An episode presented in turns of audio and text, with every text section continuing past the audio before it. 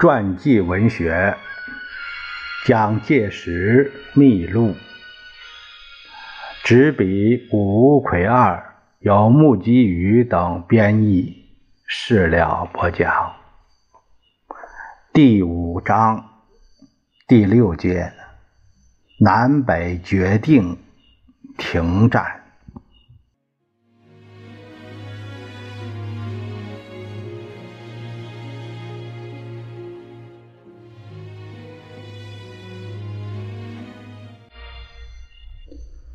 蒋介石回到上海，向孙文报告之后，又连续接到陈炯明促请返回前线的信件。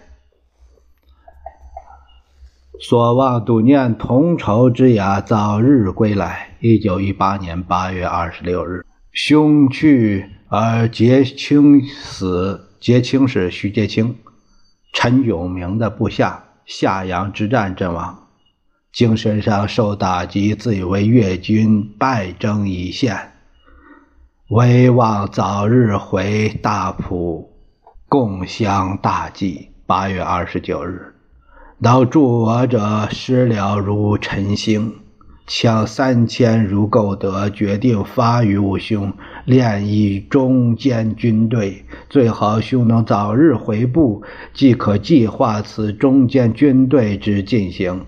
八月三十一日，加上参谋长郑铿也有信来督促回军任事。在这些恳切邀请的感动之下，蒋介石在上海只停留了不到二十天，就再度前往汕头。在此期间，福建战局展开了与粤军有利的形势，大埔、夏阳业已夺回，并乘势追击。拿下了敌军根据地漳州龙溪，这是按照蒋介石在先所拟定的作战计划，攻击敌侧面弱点，获得成功。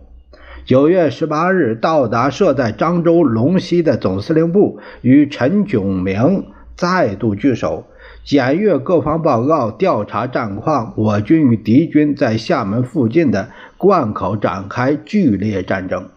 前敌总指挥是由在九月一日就任粤军的第二军长许崇智担任。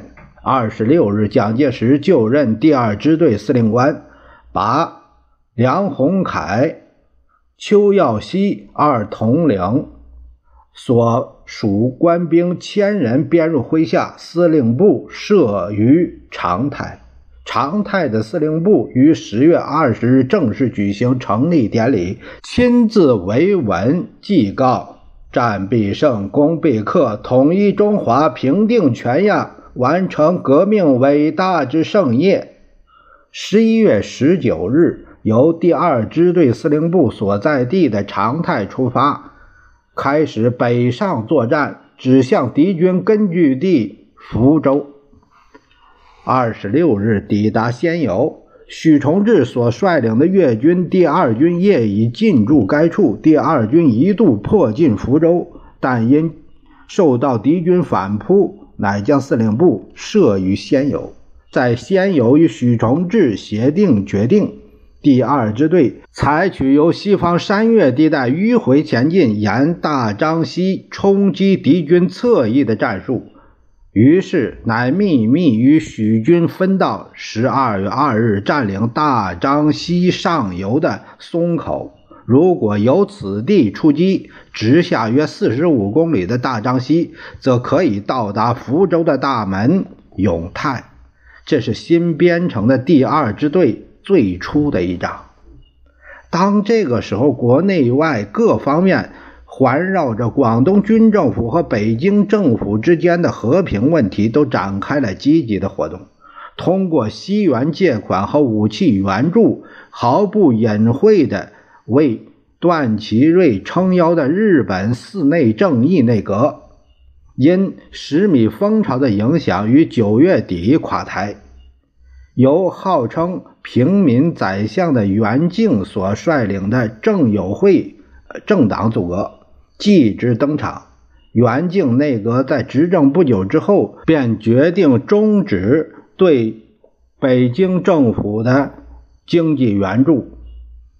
在中国国内，北京政府于九月间经安抚国会选出的徐世昌于十月十日就任大总统。可是由于国会议员的选举曾有贿赂舞弊的事情已被暴露，使段祺瑞受到全国非难，失去内阁总理职位，专任参战督办。因段祺瑞去职之后的北京政坛。和平机运立即日益高涨，广东的军政府在陈春轩等人的手里也显示出接受和平运动的倾向。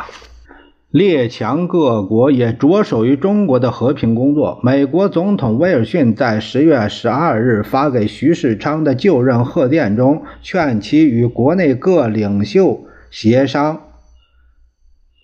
迅谋南北统一，同时并通过美国驻广州领事对军政府也有所劝说。在欧洲方面，德国和协约国于十一月十一日签订休战条约，兵连祸结达三年之久的第一次世界大战到此结束，就像是紧步欧洲和平的后尘一样。徐世昌也于十一月十六日下令各军罢战退兵，同时美、英、日、法、意五国驻广州领事也劝告军政府西征。军政府乃于十一月二十二日通令各军休战。继之五国驻北京公使团复于十二月二日对北京政府发出了警告。中国将由于参战所获得的利益，也就是来自日本的借款和军械等类，移用于内战，乃为不合理之事。